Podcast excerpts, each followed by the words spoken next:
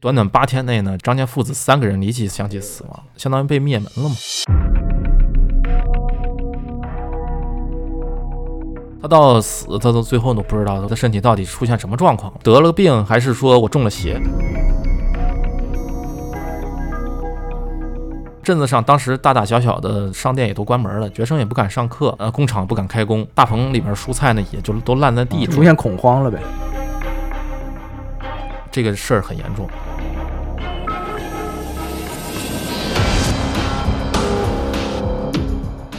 大家好，欢迎收听新一期的茶点电台，我是白。我是书记，耗子，啊，我们的节目会在每周三零点更新。如果大家喜欢我们，可以点一下关注，同时也可以关注一下我们的微信公众号，搜索“叉点叉点”。这个“叉点叉点”是那个中文字儿的“叉点叉点”，别瞎搜啊。我们的节目会同步更新。啊，另外，我们的微信听友群已经建立起来了，有想呃聊闲篇儿的听众，可以在公众号内回复呃投稿或者进群，就可以看到具体的添加信息了，好，好，行吧？不喜欢我们的也可以关注一下。对对对，不喜欢也可以，反正你们都可以随便关注我。然后群里边儿可能也不爱聊天儿。对，请全世界的人都关注我们，嗯，全世界都爱我们，对吧？哎，上一期我记得耗子好像聊了一期自他自己编的一个案子哈。是我编的，嗯嗯，这期呢我就打你又算编一个，这期我是一个唯物主义。你看上一期一直都是我查案，对不对？对，我是一个唯物主义的，所以呢，我肯定是需要有直接聊要聊一个有历史记载的记录的这么一个事儿。是吧呃讲历史嘛，今天。哎，不讲历史，讲的一个就是上个世纪九十年代的事儿。呃，八几年操你大！是九几年， 你他妈上个世纪九十年代，你他妈八几年？记错了吧？把世纪的记法哎按上按 上按上年代的记法， 是我反应半天嘛， 不好意思，啊 上个世纪九十年代的那么一个案子哈，就是就是发生的也都不算是案子了，它算是一个事件。当时还是比较轰动的，因为那会儿可能我是我们都是同龄人，对吧？不是啊我我小一点，哇，我零我零零后哦哦嗯他一八零零年，啊哦哦这哦操，那可能嗯呃是我那个年代的我我老嘛，对 吧？呃，废话不多说啊，咱们先聊一聊这个事件到底是怎么个事儿。哎，嗯，这个事儿发生在九二年，九二年的十一月十九号啊，就是一个平很普通的一天。当时是在山西省的忻州市南关镇南关村，哎呦有有一个有一就是有一名靠泥瓦匠手艺谋生的一个村民，哦，瓦匠哎，对，瓦匠，嗯哦，他呢叫张有昌，张永昌，老张有昌，嗯，老张，老张，张有昌。他呢，就是是一个挺普通的一个人，他就像平时一样，就在工地上去干活儿。嗯，当时呢，他所在的这个施工队呢，就接到了一个工作工程安排，嗯，是去忻州地区环境监测站，嗯、进行扩建工作，啊就改扩建呃改工过作，改建，嗯，就是包工头嘛，对对对，他不是个挖头角儿，挖他就角是一个 普通的一个谁坐这凳子都犯这毛病是 吧？对不起对不起，啊、和他一起工作的人里边儿有好多都是他的同乡嘛，嗯，都是一个同村儿的工友啊。是，他这个这项目呢，也是他们经常能遇到这一个一个一个接的类型，嗯常规项目，对，所以其实一切都挺平常的，也没有什么问题。哦，哎，当天上午呢，张友昌和几个工友，嗯他们正在改造地工地上的一口深井，啊，明白枯，井就是枯枯井井嘛，啊，嗯明白，就底下往往底下扔食物的那枯井，啊里边压着阴人呢，嗯，都能对上等着啊，阴你呢，嗯，嗯。正在一边工作一边和工友们有说有笑的张友昌呢，就突然感觉到身体有点不舒服，哎就，哎，就在工作时候他就当时就觉得不舒哪服儿，不舒服了？嗯，就是觉得他起初以为是可能吃坏肚子哦，啊，或者是中暑了，是但是十一月其实也可 能十一月还中啥暑啊，可嗯能，但是他就是可能长时间在阳光下晒着，晒着嘛嗯啊，可能也中暑，或者懵懵懵的感觉自己啊对，有点头身懵体挺有点懵，啊，热射病，嗯哎，或者是类似于这种吧，就反正不知道什么原因，他就他身体不舒服，嗯但是他也没有立马停下手中的工作，说我要休息，啊，没当回事儿，啊卷就起来开始对，人家也身体没那么焦，对，常年在外嘛，嗯，而且当时主要是什么呢？因为是工作时间，他要是休息的话，他就是扣工时啊，扣工时啊，嘛，对，扣工时，他对想拿个全勤奖，哎不容易啊，不容易啊，哎，所以他当时就是想一直坚持，好好坚持到休息的时间，他再好好再休息下缓一缓。，嗯，但是等到吃完中午饭以后啊，他身体一直不见好，他休息了一段有一段时间以后，他就感觉到恶心，那确实是中暑了，有可能，哎，嗯，然后而且呢，就是肚子里呢就感觉有点儿翻江倒海的想吐哦，啊，就一直，热而且射热射病，啊对，然后他肠子呢也像打了结儿一样的拧疼着，啊对啊，嗯就是绞痛那种感觉，明白哦，所以就是身体整个就是觉得难以忍受了。啊，越来越不舒服，嗯，这个忍受已经说达到他忍耐忍耐极极限了。限了啊对，所以就是他没办法说一直在工作了。哦嗯工友们呢也以为他是吃食物中毒了，哦啊，对，也正常。，是是对，然后工地就也确实经常发生这种，嗯，对，所以呢也就劝他说你要不嗯回家歇休一息会儿休息嗯吧，对对对，就回家吧，你下午你别干了。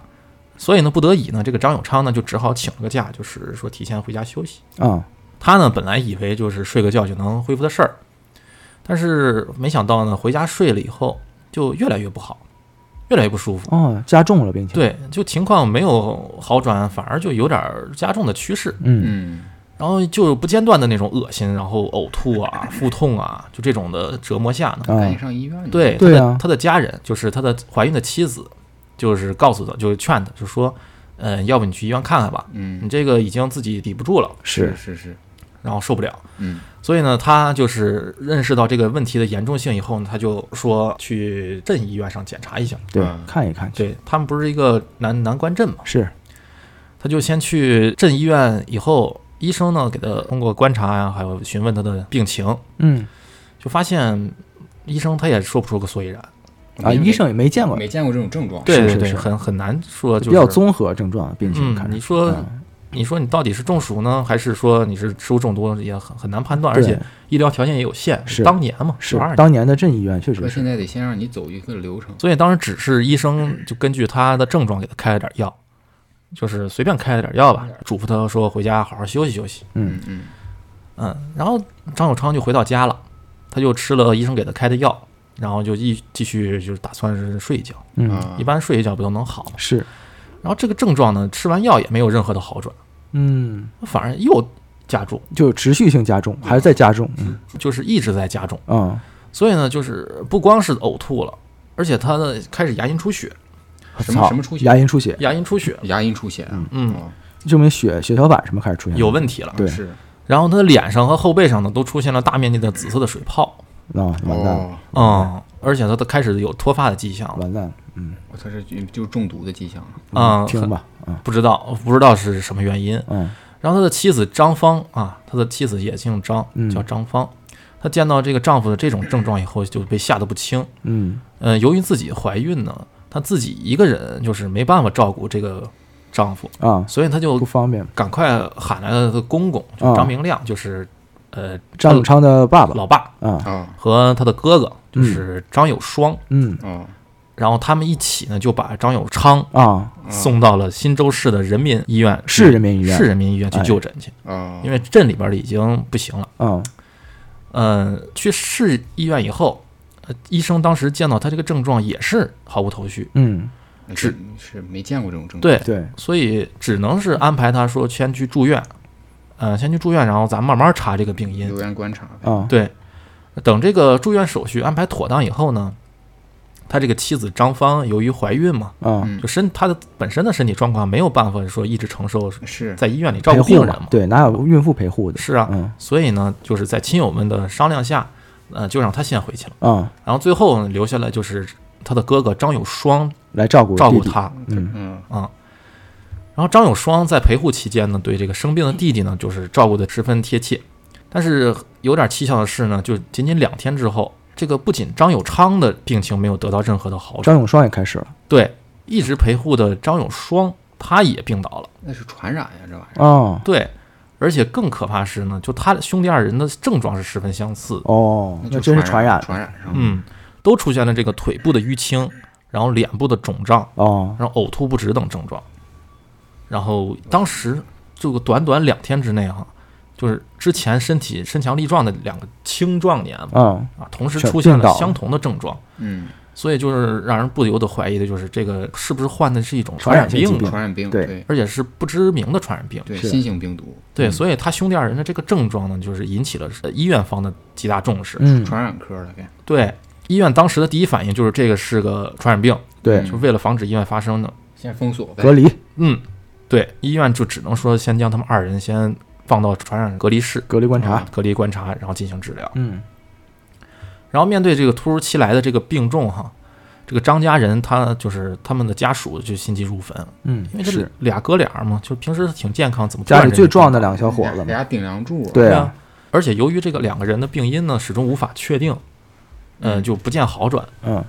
于是呢，这个哥俩的父亲就是这个张张明亮，嗯就喊来了就是张友昌的老丈人，啊，啊，哎，就是亲家家喊来了亲家嗯喊来了。亲家，双方呢一一起商量说，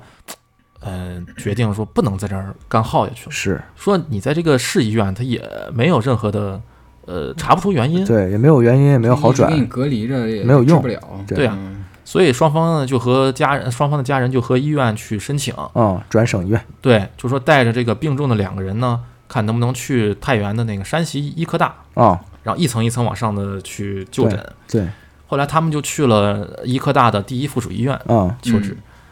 然后这个时候呢，已经就是张友昌的病情已经有点严重了非，常恶化了已经，对嗯，他的情况就是呼吸有点开始困难，哦而且全全身出现那种血斑，哦，那就证明破坏了，全都，对，而且并且呃伴随嗯着免疫没了化脓，对，嗯，可以说是全身都没有一处皮好肤是好完好整，夫了啊，哎，就那症状就跟有点像中了邪那种啊啊，啊，嗯所以就是问题是，嗯，可惜的是呢，就是这个附属医院也无法第一时间得知他俩，哦，还是不行，还是不真行，没见过这个，真的没见过，就是当时因为也是医院的医疗条件有限，是是是，即那便个是年代也在医那儿，院，嗯，他也没有办法说立马说，呃，能能就是确定很准你的确的，病情对，嗯他找不到这个病因呢，就无法一直就是对症治疗嘛，嗯，嗯嗯而且一直躺在医院里边儿，他也是一个一笔不小的花销。是，嗯，嗯，就对于一个普通人来说呢，普通家庭来说，他们很难维持这么一个、嗯，是有很大的经济压力的，对，很难长时间负担得起。所以最后张家人他的亲人就是最后商量了一下啊，就说哎，就没办法，那就先回老家静养去吧，嗯就只能带回去了。那嗯，这是传染啊，那是但是就是没办法嘛，没出不办去法，了，嗯是，静养回去以后，因为这个时间一直都是他俩二人的有症状，啊对，所以对所以当时就感觉可能只是他俩的问题。啊，然后他们只能说呃回老家静养，啊说祈祷哈、说奇迹，看有没有能不是能能不能自己恢复。嗯但最后呢，也没有发生奇迹。啊，他回家以后，他就出现了间接性的昏迷。张休永昌是休吧克啊对，开始休克了啊，张友昌开始休克了，他一直维持到三号的时候，他就这么离世了。我操，嗯他，就是饱受折磨，就然后去世了很痛苦的就离世了。他到死，他到最后都不知道自己到底怎么了，嗯对他身体到底出现什么状况了，嗯，而且是不知道是呃得了病还是说我中了邪，是是对吧？啊而且我只是一个普通的村民死死的迷迷糊糊而且的，整个工地对上就他一个人得这个啊，病，对，是只是哦只有他一个人得只这个有他病，一个人，就很奇就针对性的感觉。是而面对的他弟弟的去世呢，他哥哥张友双呢，他的呃慌了吧，精神冲击很大，精神和生理都崩那肯溃定了，的嗯对啊，而且他的呃他也得了病了，对呀，嗯 对啊，所以呢，他也很痛苦。一方面失去了亲亲兄弟，二方面他身体也受到摧残，是所以仅仅在弟弟离世两天后，他也去世了，他也去世了。我操，我操，家里两个顶梁两柱个，顶梁柱，，对，就先后两天之内全都去世了。我操，短时间内呢，张明亮的这个老爷子哈，他痛失两个爱子，这我靠活不了了，真的，真的是这太难受了，对，然后一直身体强壮的两个儿子，就在这么短的时间内就无缘无故的离世，就是老爷子也是悲痛欲绝，嗯，呃，受不住巨大精神打击的他呢，也很快卧床不起了，就。嗯完了，精神是崩溃了，谁也受不了这对个，嗯而且他呢，当时明白自己有点儿时日无多了，啊，嗯，所以呢，在弥留之际呢，就叫来了儿媳妇儿嗯张芳，就把自己手里仅存的这两千块钱就交给他，当时两千块啊算家里边所有的钱了，挺多的，嗯，让他拿这钱呢，到时候去北京一趟，说找一个大医院去问问，到底怎么回事？哎，说我我那俩儿子到底是死因是啥？是是要死的明白，对我们要死也得死个明白，所以这个呢，就是张明亮他对儿媳说的最后一句话。医院，然后说完以后，他在十号的时候他也去世了。哎呦，哎呦，这真是这一家全接都连的噩耗，崩溃了，对，所以短短八天内呢，就是张家父子三个人离奇相哎继呦死我的亡。天，这个消息呢，就相当于被灭门了嘛。对，很快他就在南关镇当地就传开了，而身处地嗯事事件中心的那个南关村呢，更啊是人心惶惶，是，啊流啊言蜚语。因为是说流言蜚号称是传染病嘛，对，对而且你说你你家是不是中诅咒了？啊是对，是不对是被人下咒了？多少都有点儿说封建迷信嘛。嗯是，嗯，街坊邻居呢，纷纷也都吓得就是避开他们家，嗯，有有点条件的都离开了这个村子，去外地投靠亲友了。哎，干嘛呀？这是对，然后镇子上当时大大小小的商店也都关门了，就是学生也不敢上课，我哦啊这出现恐慌了呗，，对，呃，工厂不敢开工，大棚里面蔬菜呢也就都烂在地没里。人敢摘，没人敢摘没人敢出门啊，对，所以就是一瞬间，整个南关镇的南关村全崩就溃了，变成了一个死城空城，全崩溃了，嗯哦，就当地巨大的恐慌和混乱呢，就引起了市政府的高度重视。哎呀，官方出来了，终于嗯来了，嗯很快呢，就是市市防疫部门哈、就进驻到这个南关村，啊嗯然后就调查这个就认为的这个传染病事故。嗯他们认为这个一方面确定是传染病了以后，他们就认为要把这个和张家有过接触的人员，啊全隔离嘛，对，都要隔离，先隔离对和现在的政策一样的，啊一样，就是在这个赶在这个整个地区封控前啊，这个张张友昌的这个老丈人，啊就是他亲家，啊嗯就带着自己的闺女，啊，就来连夜就是说坐火车去了北先走京。，区别带着张芳先出去了，啊，对，是因为什么呢？是因为在南张家南丁相继死亡以后，嗯啊，他的妻子全身也都出现了不同程度的哦发靠嗯他也被感染上了，对完了完了，多少有点她还儿怀孕呢，对啊，对，而且和张家兄弟的他们早期的症状很相似。完蛋，嗯，他在这块儿他密就接，嗯没有办法查出来病因嘛。是是很绝望啊，这对啊，很绝望任任由这个情况发展下去，他不但自己的命没了，他肚子里的孩子也没了。是是，而且由于当地的就是条件资料有限嘛，嗯嗯张芳和这个父亲就决定说，我们要去北京看病去了。嗯，而且他也说，如果以后自己要死，我也得死个明白。对，对，这毕竟都我是不想迷迷糊糊的死，是啊，谁都不想迷迷糊糊的死，所以呢，在十二月十七号的那天，就张芳在父亲的陪伴下就就抵达了北京。嗯起初他们也都不是很顺利啊，在一天之内就辗转了几个医院，啊，也都没有得到想要的结果。嗯，啊，没人知道这是什么情是，况，对是，然后经过一日的奔波以后，在第二天，就他们来到了现在的北京大学人民医院啊，北大人民医院，啊，对，当时还叫北京市人民医院，还没到北大的。这个到了这医院以后，张芳呢就接受了这个医院的全方位的检查。啊，很快啊，这个医院还是有能力的，还啊就经过这个精确的查证查验，嗯，这个张芳身体的各项指标都很不正常，啊哦都不正常，全都不正常，很全都不正常，是设备先啊很进，很多那个指标都超过了正常人体所能承受的底线。啊，低呀，对，嗯体内的白血球呢也只有正常人的十分之一。是哦，嗯，而且此时呢，张芳呢每步走只要走一步，她都会气喘吁吁，啊然后情况就已嗯体力经已经没有了，很不乐观了，嗯，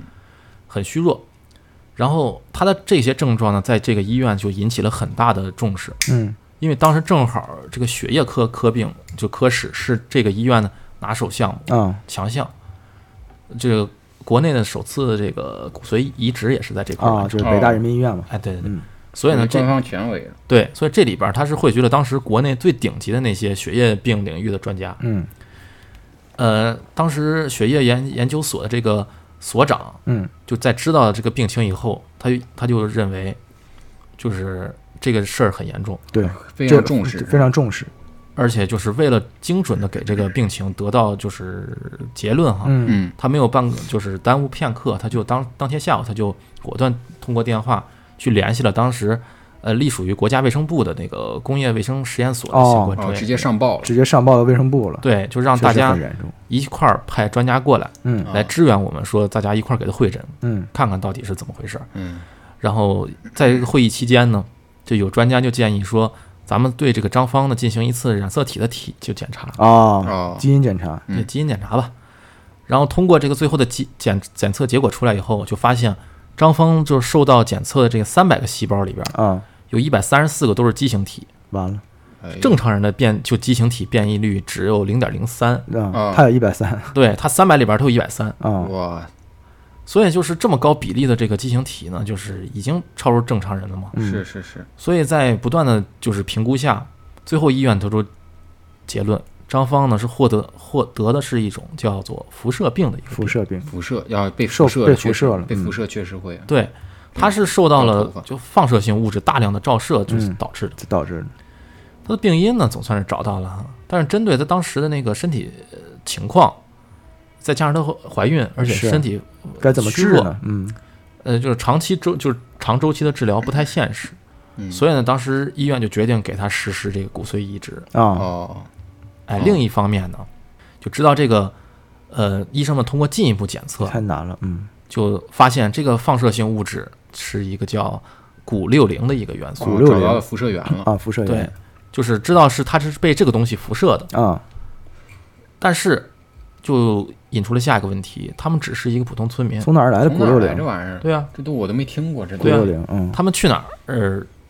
被这个东西照射辐射。对对啊啊，没有机会啊，正常人没有机会接触到它。对啊，所以就是就在这张芳的病因和这个呃张友昌的死因，就是被确诊的当天哈、啊，这个医院方就立刻把这个事儿就上报给这卫生部门，啊，是，然后卫生部赶门紧呢，查吧，对，也是通过层层上报，最后就报到了中央，嗯，啊是直接就惊动中央了。啊，中央在第一时间得到得到消息以后，他也是直接责令说山西省啊，嗯你要立即查清真相，啊，对是防止这个次生灾害的发生。对啊，对这太风，这个危险太大了。对，你弄不好谁就被辐射。对啊，是啊，你你关键你不知道这东西在哪儿。是，而且你也不知道是什么东西辐的对射，对啊，所以这个中央的指令下达到山西省以后，这个山山西省当时立即做出反应，说牵头成立了联合调查组，嗯，嗯，然后通过这个工作人员的不断的努力哈、啊最后才将这个整个的事儿查的来龙去来脉，龙去脉全哎，调查啊清楚给。调查出来了。哎，咱们就从头开始说啊，好就说这个张友昌为什么会接触到这个事。啊好对呀，整个工地就他一个人啊，就是就很奇怪咱们还要从一九七三年说起，啊哦，这这么么早早啊？对，就是还要很早之前，咱们把这整个的背景得介绍一下。好哦，就当时呢，这个山西，呃，新州科技局当地的科技局，嗯嗯，它为了提高农作农作物的产量，哦，开始研究一个新项目。嗯，叫做农作物辐射育种项目。用辐射去刺激农作物生哎长。，是吧对，所谓哦的这个辐射育种项目，就是用电离辐射的方啊式去照射这个农作物，啊，啊明白，然后以诱发它的那个基因突变。啊，哦，从转里边儿基因转基因嘛，它也不算是转基因，它是一种，呃，其实它这提高个产量是吗？对它的原理，它就是让你快速的变异，啊哦，我知道了。然后知道从这些变异的那个种子里边儿啊，去挑选出合适的优良变，了就啊是最好呃，的最好的变种，对优优良的那个变异个体，啊然后再通过一系列的这个育种哈、然后培养这个新品种，啊，哦明白明白了，它是明通白过这种方式来这个达到增产了。促进它进化嘛。嗯对，嗯因为咱们日常中其实很常见，嗯是就是你像现在的这个，其实你咱们吃的小米，啊啊，它呢，都是它的找前身，它的祖先啊狗尾巴草就是狗尾巴草嘛啊狗尾巴是草吗是，啊，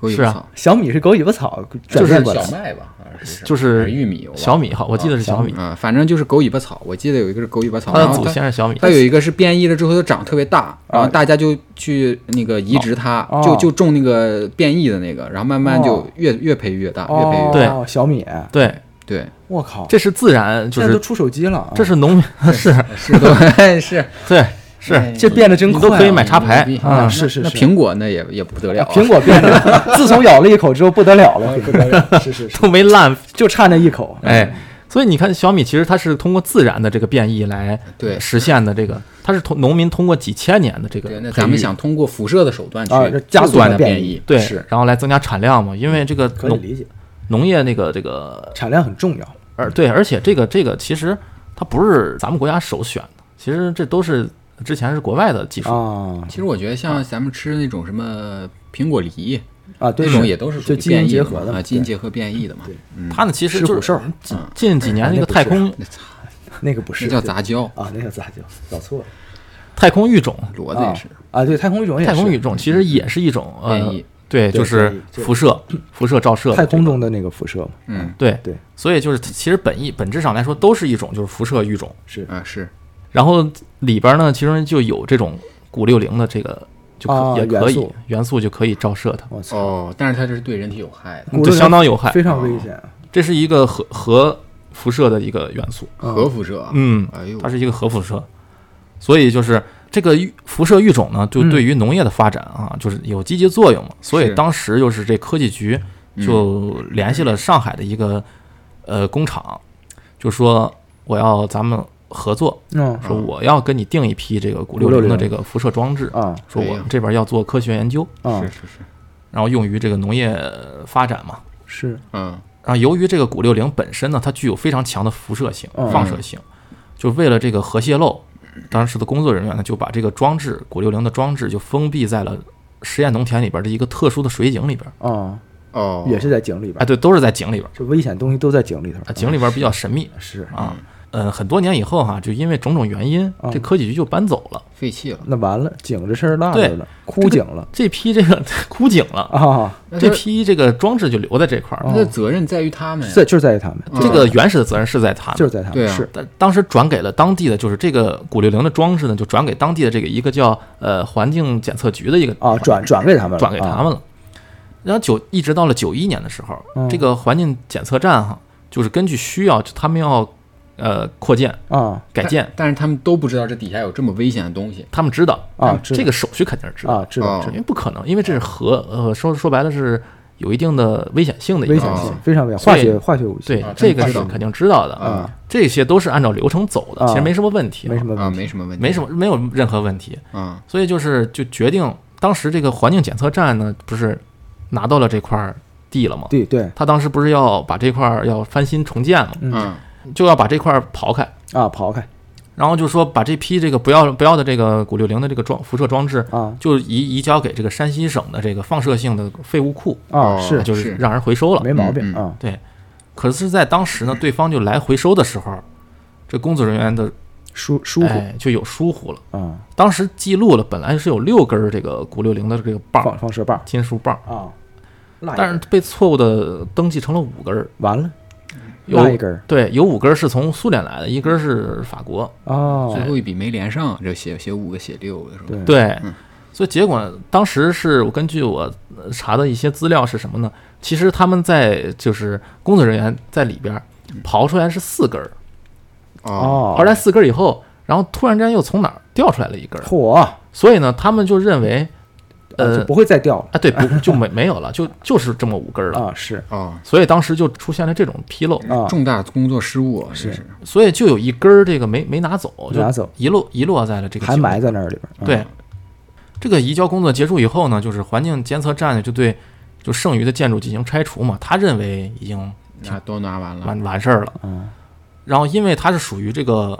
呃特殊建筑，就是防止核泄漏的，是所以它这个建筑本身它的结构特别的坚固，啊，啊，对，普通的方法拆不掉，嗯，所以就为了拆除它呢，这个就找来了这个一个工厂，我操，那我明白了，大概后边啊，你接着讲得爆破是吗？哎对，然后就进行爆破拆除，啊，然后就里边呢就是在过程中呢就把这个把那根棒儿炸炸出来了，对，给炸出来了。这个事儿一直维持到十一月十九号的上午啊，嗯，这个环境检测站呢认为这个装置已经清理干净了，是就炸都炸没了嘛，嗯，这个嗯建筑也都没了，是啊，所以他就准备找当地的施工队来进行呃打扫。嗯，这个张友昌呢，当时就是这个施工队里的一员，真真是哎，哎，真是太惨了，这对，所以其实就是在清理废井的无过妄之灾过工作过程中，他就无意中发现土里埋着这半截儿这么一个亮亮的一个金属棒儿，啊，嗯，他当时呢也因为没怎么见过这玩意儿对，，有一就铁棒儿大呢，家对肯定都没见过，对而啊，且是很漂亮的一个金属嗯金属棒儿，挺稀罕的。他觉得这个挺好看的，所以呢，就趁人家不注意呢，就趁偷偷的就把它捡起来就揣兜里。顺走了给，哦哎，而且大家也都不知道，哦，所以呢，就是放在他兜里以后，他由于近距离的接触了一个大量的辐射是元素，完蛋了是完蛋了是所以他几个小时之后，他的身体就出现了一个一堆反应。啊，他就是嗯当天的时候是吧？，对，我操，他就几个小时的时间。我操，很快很嗯快，就是这样你因为的辐射放量太大大了太大了，对，所以呢，这个才引起引发了就整个的后面事的一系列后边的一系列的事件。嗯事实上呢，当时就是，呃，除了这个他们三个人都死了以后，啊他们三一一家三口都去世啊都去世了以后，嗯还有一个叫魏美荣的人，啊嗯他呢当时也是，嗯，挺不幸的，因为当时他是同样的那一天，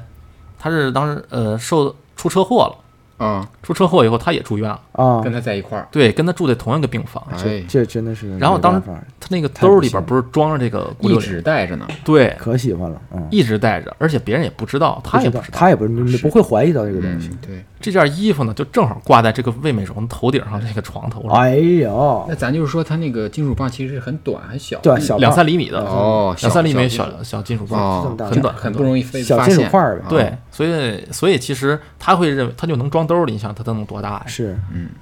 然后不知不觉中，这个魏美荣也被近距离嗯辐哇射到，靠，这太关键是还在他，脑脑袋顶太无妄这上，太无妄之灾了所以他的身体当时也出现了强烈的不适，嗯啊，然后全身也是呃化化脓哎呦发紫，去然后就是最后万幸的是什么呢？这个魏美荣她没有没有去世，哦，啊，她是被救下来了，但是她全身也是落下了病根儿，肯定有那后肯遗定会症有。后遗症的，而且就基因是改变了，，对整个永生的病根儿。是而且后来就根据这个调查人员调查哈，从十一月十九日，张友昌把这个骨六零的这个棒儿嗯揣在兜里，一直到二十七号，他到这个附属医院住院的期间，他长达八天的时间里，一直在照射下，对哇，他转从新州市人民医院一直到山西省的医科大，啊，然后辗转两个医院，然后去了好多公共的地嗯方，哦所以都带着这东西呢。对他一直带了个辐射源我到处跑天，所以当时就是这个辐射已经感染了上百人。我我的天妈呀，就虽然这个事情的原因咱找着了哈，但是这个丢的这个源头还没找着。嗯对，赶紧那解是决啊啊，对哎啊，然后所以就调查组就下一个目标就是专门就是要找这个到底丢哪儿了。金嗯是属棒，找金属棒去吧。然后所以他就来到了这个张友昌当时住的这个医科大的附属医院，啊，从这个医院的一个实习医生的回忆中，他就得到了一个重要的线索，就是根据这个医生的回忆，当天晚上是他的值班儿，嗯，嗯，这个医生在进到这个张友昌病房里的时候，就刚好看到嗯他的老爷子，嗯他在给他收拾儿子的衣服。啊这个收拾的过程中呢，就从衣服里边掉出来一个棒儿，啊金属棒儿。嗯哦，当时呢，他就从地上捡起来，哦然后就拿起来就问这个他儿子说：“这东西是不是你的啊？”嗯当时张友昌已经就是不行了，啊，那很所以难他受就只能点点头嗯啊、他就说不出话。啊然后他的张明亮，他的爸爸又问他说：“你这东西要不要啊？”然后他只能说摇摇头。啊，不要了，对，然后看儿子不要呢，扔垃圾桶了，哎，直接顺手就扔垃圾桶啊哎了。呦我哎呀去，环卫工人也要遭殃哦了。这所以就是根据这个实习医生的说法，嗯，就继续往下查，得啊得亏他记住了。他哎记得还对挺清楚，嗯，因为当时这个说法呢是也是受到了这个他的岳父，就是老亲家的这个证实。啊因为当时是在是场的不光是他的父亲，啊，庆姐也在对边他儿上，亲上也在边儿上，嗯多方证实了。对，所以就证实了说有这么个事儿，确实有这么个嗯场景。嗯然后一般医院这个垃圾的这个处理呢，都会放到呃市医市垃圾中心，嗯，然后这个面积不小，这个垃圾站的面积不小，行吧，地毯式搜吧它，基是本它有它是一个三十米深的一个大坑，它来处我理的这些。妈呀，那大家得穿上防防防护服，防护服对嗯所以防其辐实射服要从里边要搜这个两三厘米的小金属那棒，真是嗯必须得有找点出来儿大海捞针，这就必须是得找出这就来是，大海捞全完针。蛋，要不然对。所以经过这个调查人员的研究呢，他们不管怎么去在这个垃圾场里边怎么去呃翻找，翻翻啊、检测呀、然后都找不着，找不着，嗯哎，呵，就发现没有，就这里边没有放射源。真嗯的然后无奈之下呢，这个调查人员就只能重新回到这个医院，嗯找到当时那个负责扔这垃圾的这个负责人，啊他先走。说你问说你到底扔没扔啊？嗯，嗯而且这批垃圾你到底咋处理的？对啊，在哪儿呢？那这个这个负责人他当时就一直说咬死了，说我就是给扔垃圾桶垃圾站了，人家有事儿啊，哎咬死了就有事儿啊。啊咬死了。虽然就是他的回答很很肯定哈，啊但是确实他也查不出来有什么事，就是呃辐射源在这个垃圾场里，啊，嗯是所以这个是，所以人们就猜测，可能是他呢，嗯、是没按规定办事儿，啊啊，是他没怕有事儿，泄露出啥事儿来啊，对他就是他没把这个垃圾扔到垃圾场里边儿，嗯他肯定怕担责嘛。是最后呢，还得是那个医院的老领导嗯啊来出马，就劝他，就跟他做思想工作，说你这个事儿吧，事儿如果隐瞒了，那你这事儿就那大了，真的事更儿大了，对，就不是说这你嗯属于瞒报啊。对，对，而且你这已经不是属于说没按规定扔垃圾的事儿了。对，嗯就没按规定扔还没多大这事害儿，人，这是对害人呢。扔垃圾没多大事儿，对，最后如果出了大事儿，他们一个人都跑不了对，。谁都活不了嗯，知道这个严重性以后的这个这个负责人，他就只能说实话了，啊！他干嘛就说当时这个为了图省事儿啊，他就没扔到垃圾桶里、呃垃圾场里，啊？啊，他就把这批垃圾随便倒在了路一旁的公路旁。我哇哦，这越来越危险了呀！ 是所以最后在这个这个负责人的指引下呢，这个工作人员就立马带着他去，就是让他指指导。啊，指指就是指指正哎指正指正，指就路说你扔哪儿了。啊最后呢，就果然就在这个一个公路旁的一个垃圾堆里边儿，就检测到了有这个辐射辐，射像增高的这个情况吧？对辐射超标这种情况，啊，然后再通过仔细查找，最后才找着这两三厘米的这个金属哎棒。哎，真太的不容易太了难了，太难了。所以就是，呃，人们在最后的统计工作中，啊嗯，就这个事儿已经完事儿了，啊就是他把这个金属棒回收了。嗯是在统计过程中，他是先后感染了一百四十个人，我四十一个人，嗯，一百四十一个一人，百四十一个人就是他相当于，呃，除了他们三个人死亡哈，啊，然后其他人基本上都受到了就是永久性的创伤，是哎是而且他的孩，他就是他孩的子妻子，啊不是张芳吗？是，嗯这不怀她着不孕呢是吗怀着孕，嗯她感染了，嗯她被辐射到了。被嗯辐射到了嗯，她比较幸运的一点就是，因为她没有长时间跟她近距离接触，啊啊，是他回家她了，老回家嘛，啊所以呢，她虽然也受到了比较严重的呃辐射，啊但是呃一嗯救救治及时，啊她就捡回一条命，啊孩子保住而了，孩子也保住了，哦哦，，那就行。啊孩孩子也还是健康的对孩子也生出来了。啊，那真是不容易。而他孩子取下，嗯、生下来以后取名就叫张京生，哎、就是意思就是在北京获得新生，哦，哎，就这个意思。然后他这个他的女儿，这是他女儿长大以后呢，可能就是除了智力上面可能稍微有点儿小啊缺陷，受到啊影响了哎还是受到点影响，其他的方面还是很健康的啊和其他人不幸中的。万幸不。幸中的万幸，万幸。对嗯，最后呢，就是这些事故方要认定了，要认定是啊事故方。追责吧，追责呗，这个九四年的时候，两年以后，在七月二十八号时候，他们山西省的这个忻州市的检察院啊，啊就以玩忽职守罪，就向这个中级人民法院提起公诉，啊，就追究这次的就是责任方的这个严刑惩刑事责任和民事责那任。必须是，的确实是有刑事和民必事。须的。然后最后呢，出人就命了对，就判处这里边儿就是参与这个工这个事情的工作人员啊六个人一共嗯涉及就到六就个人，当时收那棒儿那几个人，对，有登记的， 有去收的啊，然后有去协调工作的，啊总共六个人，就分别是一年到三年的有期徒刑。啊嗯，然后最后呢，又判这个山西科技局，啊然后环境检测站，啊还有这个地区的这个科技委员会啊科委，共同赔付当时所有的那个被害人一共八十万。啊！必须得得赔是，八十万，在那时候但不你少，但你挺再多的赔也赔不回三个大老爷们走是哎这啊儿，对呀，而且你给人家永久性的伤就害，家庭崩溃了，灭灭门那种。就由于这个九二年这个事儿，就是山西这个事儿，就性质比较恶劣，是啊是而且影响比较大。啊，他这个判决出来以后，就直接传传到联合国了，哦，传到国，际上了。传到国际哦哎，所以当时呢，就是这个原子能机构呢，就嗯为了避免这个事情再次发生嘛，嗯他就是把这个记录在案了，啊，哦，然后就来警示这个，警示是这些人相关的人员大啊家工作要注意，对是吧就是说这个核泄漏这个事儿，嗯然后就基本上就是这么个是真实事件。是呵，因为我记得好像我小时候，当时家人好像就是有提过老这会个提这些，类似于说你不要随便瞎捡东西。啊，是是啊是，是会是会会有这个。所以就是现在还说呢，啊嗯现在说不要瞎捡东西，看见什么东西贼漂亮，对那个石那种石啊，头对，，漂亮的东西千万别石头捡，千万不要捡，对是很有可能是带有辐射特性别的，是新型的石头对也也注意别哎哎捡。是啊，对，就是耗子，你这个棍儿也别瞎反捡正。那是石头现在不在我这儿了，但是你没，那是你没要回来，哎，我就跟你说，你别说那新型石头了，就是你说那个女生女生爱戴那种金银首饰，啊我后来我查了一下，其实金银首饰它是也有一定的辐射量，啊对，金属哦， 啊，其实就是金属，其都有实辐射量这个辐射，其实大家好像对这个东西是有一种误解的，啊，是是哦是，就是一提辐射，可能就认为核辐射啊哎就核辐射了，然后其实有有辐射就不辐射好没。都有辐射，其实所有人都在辐射，都在被辐就射是，就人也在发散发着辐射，磁场磁场嘛，对啊，放屁啥的是吧？不需要你放屁，痛苦， 确确实被辐射到，那就你都不用说放屁，嗯你只要就是你你在这儿坐着，嗯，你就在就散放发 你 就是气场嘛。有时候你你像我就经常就容易，比如说，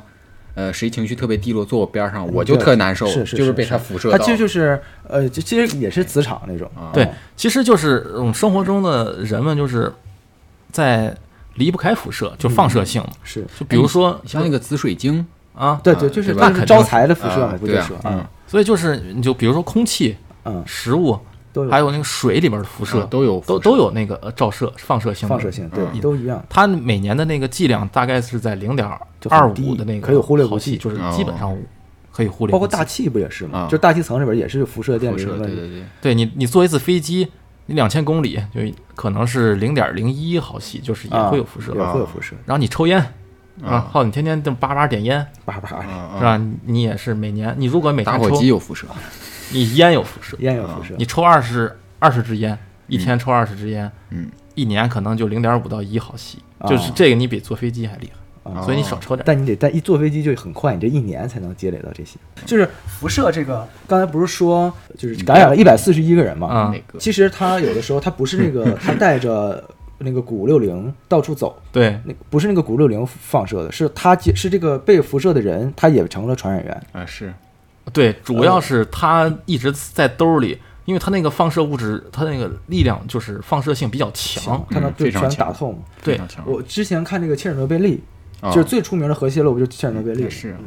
切尔诺贝利的其中有一个就是也是妻子是怀孕的，然后丈夫是消防员，嗯，嗯，然后他们当时其实是靠填人的方式去是救那个嗯去解救当时现场。然后，而且最开始的消防员其实也不知道这核核核会泄漏，就以为只是爆炸着火。嗯是进去出来之后，当他们知道这是核泄漏之后，妻子想上去就是抱丈夫嘛，不是就是，啊啊然后那个边上的辐辐射人员啊，还包括那个说你不能碰他了，他现在不是你丈夫，他现在是一个受污染的体物体，啊，哦对对对，他它不是是那一个人了，啊是，放射源了。他是一个放射源。嗯，就是他已经不是那个人了，你知道吗？他所有的就是细胞什么全都被打碎了哎，很悲惨，对，嗯这，这个是救不回来了。这个当时我我看过一些类似资料，其实之后我可能可以讲切尔讲诺贝利，讲一期这个类似于切尔诺贝利核电站这个事件。对，其实它是一个挺出名的一次最出名的核泄漏事对件，事件，当时它是死了有个几千人，对，然后而且消防员，当时我知道的是，呃，开着飞机去上边儿，啊，嗯去给它往下撒那些水也好，去撒一些像降温啊，降温然后包括那那些个用粉，其实你这土就能看出沙土来，日呃本呃，每个民族他那个民族是有责任感的，是，嗯，对所不是你能看到这个社会主义国家的优越性，对，社会主义国家是有责任感的，没错，就是我要人填人，我要把它给堵，我要把我要我要去拯救这个世界，对这个对社不会像某些某些国某些家邻国啊，啊，某些国家只想着就是把这个。废水或者什么就排到海里，然后我们没事儿啊，对吧哎？我们解决我们眼前的小问题，嗯然后是去污染全世界。是这种做法很恶心但问题他们也有事儿啊，他们影响自己的但是有渔些业，但是有些国家就是要有事儿就一起死，对，啊他的逻辑就是他要是这死一起死，他就是是这个的而不是说我死来拯救你们，而是啊就是我要是有真有问题了，你们也别想好。对我们社会主义是，我我我要牺牲自我，我也要保全大抱家歉。大家，那我要是挺恶全心世界人类共荣。我啊们对啊，那所是以这这种是不一样的。对，嗯，不一啊样。所以这就是人类共同体。对啊，对，所以其实我记得好像书记，你说你说你是东北的嘛，啊，对吧？你们那边儿有很多地方，我记得好像都是遗留了很多不好的东西，然后不让捡嘛。啊，对，是是啊是是，啊，就是因为那个，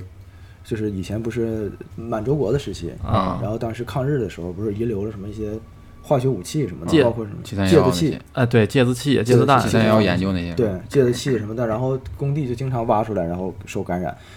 现在好像还好了点儿了吧？现在好，我记得好像就是我们小时候，经就常出是新闻九几对年对，那会因儿经经常出现，说经挖常出了遗留的，经常有然后新闻联播，当时经常报。对，对然后工人们受伤，然后嗯受污染，对，啊，所以其实现在可能大家就能好点儿，嗯，但是也是说还有肯定肯定还有，有。嗯但是，所以就是，其实想做这一期也是说警示一下大家，就是不别要老瞎捡捡东西不要，瞎捡嗯就东西。现在的东西哎，对，就是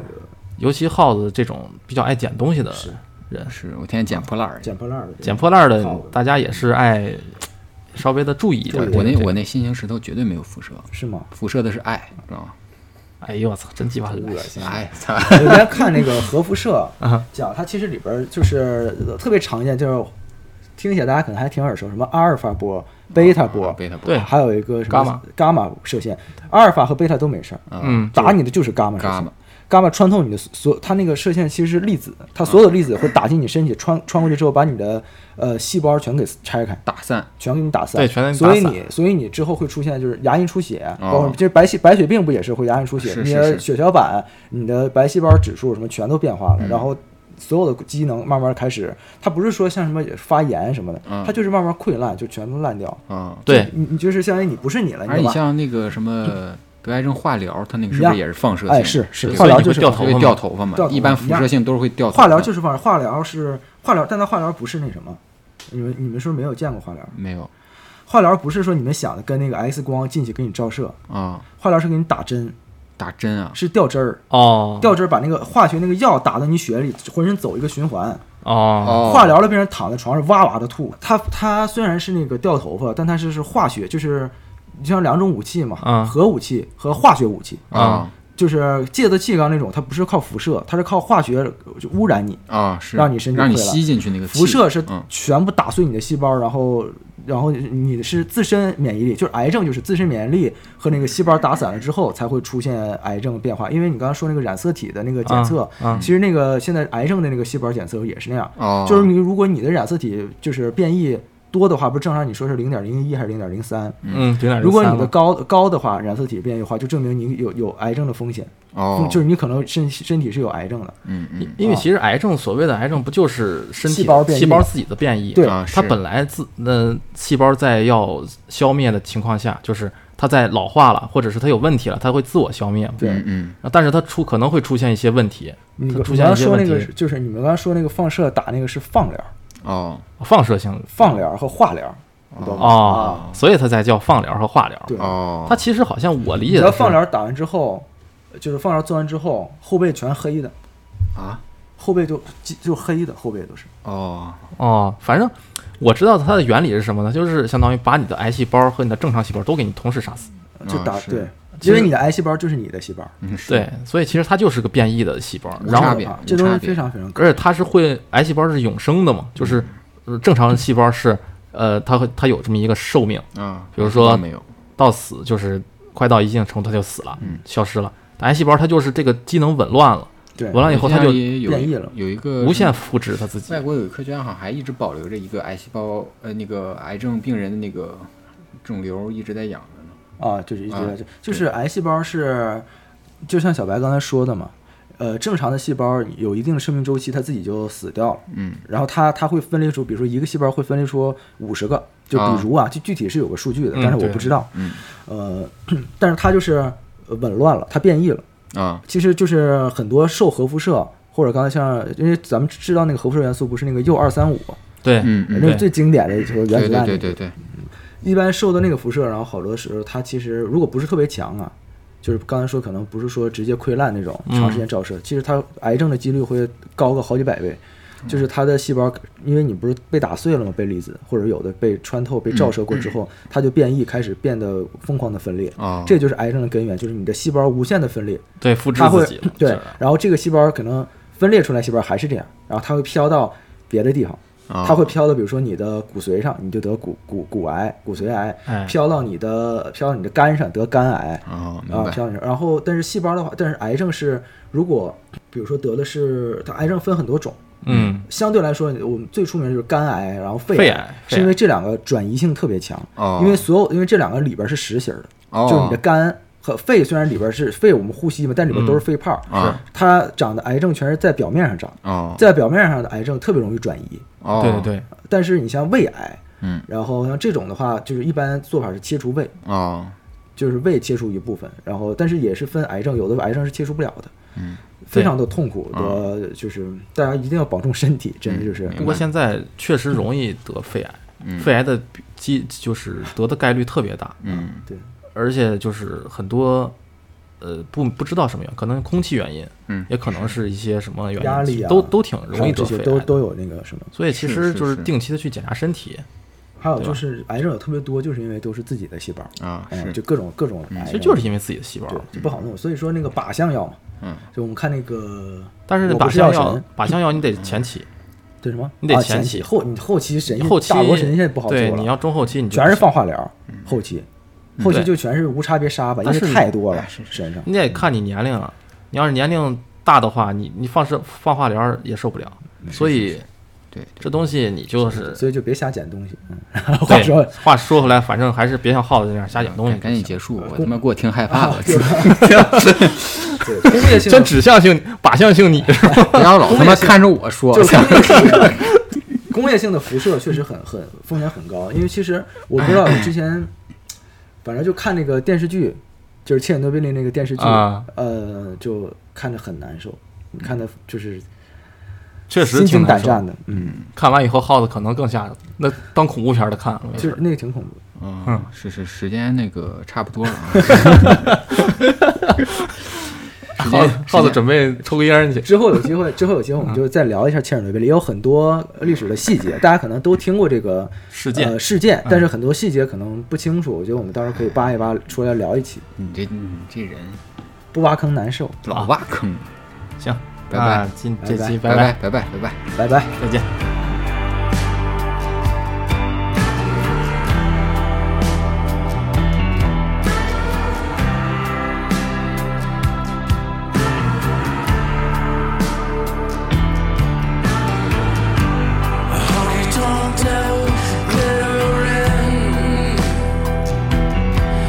Like wild rats in